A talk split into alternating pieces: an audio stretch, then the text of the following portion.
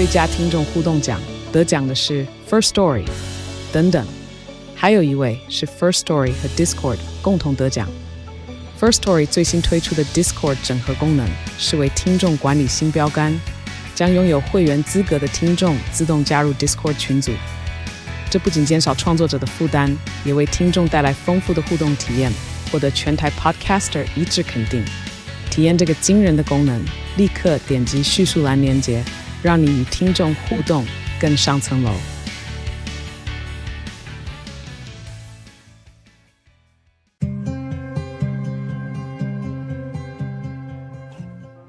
欢迎光临鲨语，带你关注那些有流量却没声量的有趣资讯。用十分钟的零碎时间，一起跟上这个永远跟不上的世界。众所瞩目，从日本搬去美国纽约的贞子公主，还有她的老公，终于让记者写到了一条好消息，那就是贞子公主的老公终于考过了律师考试。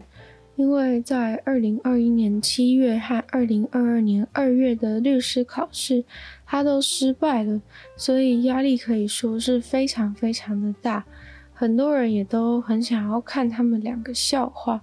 所以这一次呢，名字出现在榜单上，应该是夫妻两人非常感动的一刻。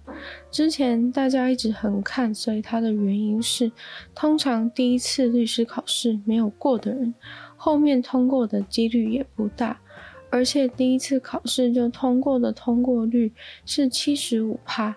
但其实虽然他没有一开始就考过，却是一直有在工作的，在纽约的一间律师事务所的总部担任法律助理。他工作的那间律师事务所是美国排名第一百四十大的。他们对新人还有还没考过律师考试的人都还蛮友善的，旗下有超过三百个律师，二零二一年的营收也有高达三亿九千万美金。关于这个律师考试，有专家分析说，其实是因为对外国人比较不友善，英文非母语的话会比较难考过。所以说，他虽然一开始没有考过，但可能在习惯了英文以后就能够成功。也祝福贞子公主夫妻两人在纽约的生活顺利，不要再被媒体霸凌了。WhatsApp 这个全世界知名的通讯软体，后来被 Meta 所买下，但是呢，却发生了全球大宕机的情况。几万人都在回报发生了无法使用的问题，后来 WhatsApp 的发言人才出来道歉说，这次的影响范围真的很大，讯息传不出去的状况很多，或者是甚至无法登录。他们对这个不方便的事故呢，感到很抱歉。统计上有全球七万个用户都有回报，没办法连线到伺服器，没办法送出讯息。实际的话，应该还有更多。影响的范围有来自英国、印度、阿拉伯联合大公国、香港，各处都有。而 WhatsApp 其实已经受到了不少的批评，不管是这种技术上的简单问题，还是跟其他竞争对手。功能上相形见绌，这也导致他们近期的使用者人数一直不断的在下降当中。社群软体对人的影响真的很大，也被很多人形容成一个有毒的环境。最近在手机 App 的排行榜上，竟然杀出了一匹黑马，很多人都完全没有听过这个 App 的名字，叫做 Gas。现在成为了高中生最热爱的社交软体之一。最惊人的是，这个高中生热爱的社群软体竟然异常的没有毒，因为这个社群软体 Gas 就是类似帮人加油打气的意思，在现在的英文流行语当中呢，是给人称赞的意思。所以，这个最新流行的社群软体，竟然是一个充满称赞、爱与鼓励的地方。它的运作方式非常的有巧思。就是当你共享你的地理位置和联络人到这个 app 的时候，它会让使用者匿名的方式为朋友投票，而这个票选活动每个小时都会刷新。而这些投票的内容都是非常的友善，都是跟优点有关系的。这些活动可以增进整个人之间的正向互动。如果你在一个票选活动胜出的话，你将会获得一个火焰送到你的小盒子里面。创造这个新潮 App 的其实是一位前 Facebook 员工。这个 app 在二零一七年的时候，他还在 Facebook 任职的时候就发明了。那时候的名字呢叫做 TBH，但是当时才上架没几个月，就光速被下架。不过这个 app 其实是相当有远见的，在当时仇恨言论、社群有毒的风气都还没有受到很大关注的时候，就已经看见了市场有这样的需求和趋势。于是当年被废弃的 Facebook 专案，现在又再度重生了。不过目前这个 app 还只有在美国十二个州上架。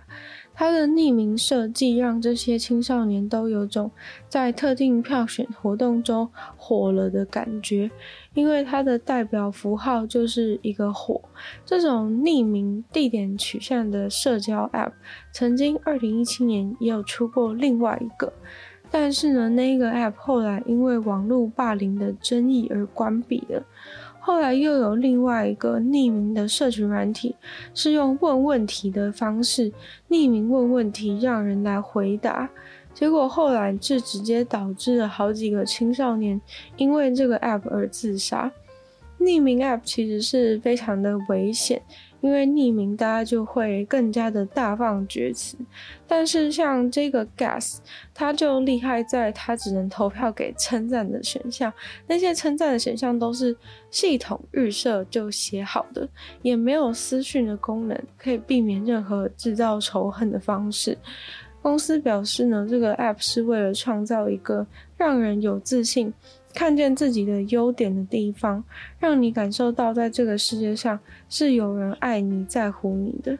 现在 Gas 每天都有一百万个活跃的用户，每个小时都会新增三万个新用户。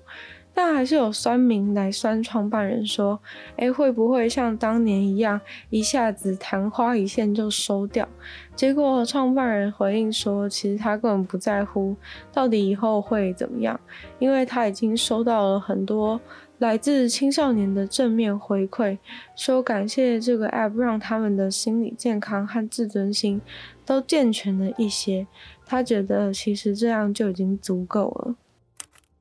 大家买飞机票的时候，是不是都喜欢买窗户的座位，或者是走道的座位呢？中间的座位要被两个陌生人夹在中间，很多人都无法接受。这当然也让航空公司都非常的困扰。有一个澳洲的研究调查就显示，总共有七千五百多个人参与的一个调查。只有零点六趴的人选择了中间的座位，甚至当中有很多人可能是不小心点错选项的。于是现在航空公司就开始发起了新的策略，要想尽办法让乘客自愿的愿意去选择中间的座位，而且目前呢，看起来好像还蛮成功的。